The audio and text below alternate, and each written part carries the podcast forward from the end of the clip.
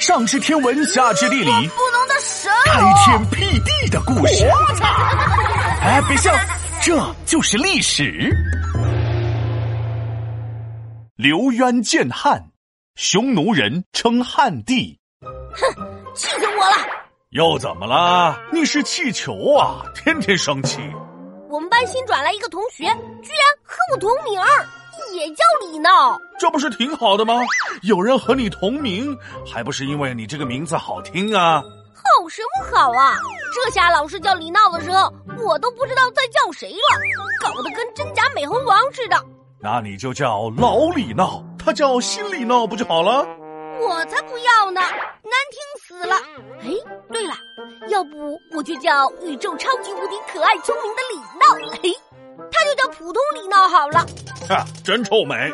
哎，对了，皮大龙，你说人会重名，从古到今那么多朝代，会不会重名呢？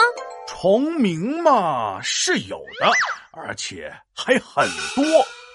话说西晋八王混乱时期，北边就有一个名叫刘渊的匈奴人建立了汉国，这个汉国就跟刘邦建立的汉朝重名。匈奴人，汉国。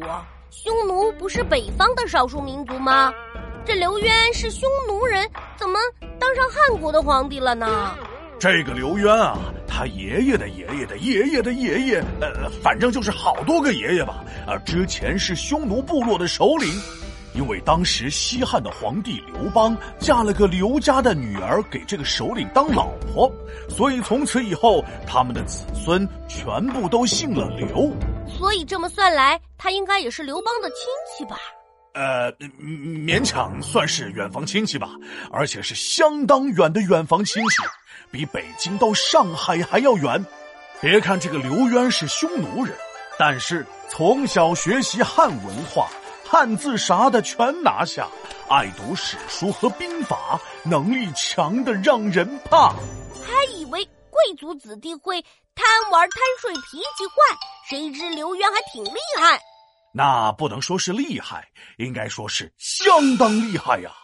还记得我之前给你讲的贾后乱政吗？记得呀。后来不就发生了八王之乱吗？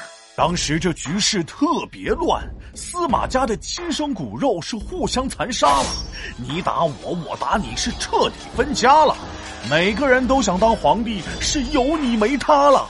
天下一片大乱，是遍地开花了。混乱之中，匈奴各部落一致认为，现在西晋乱成一锅粥，我们匈奴为什么不自己建立个国家呢？于是，一不做二不休，集体票选刘渊当了个首领。嗯，这刘渊可真是交了好运了，就这样当了首领了。是啊，这好运来了，挡都挡不住。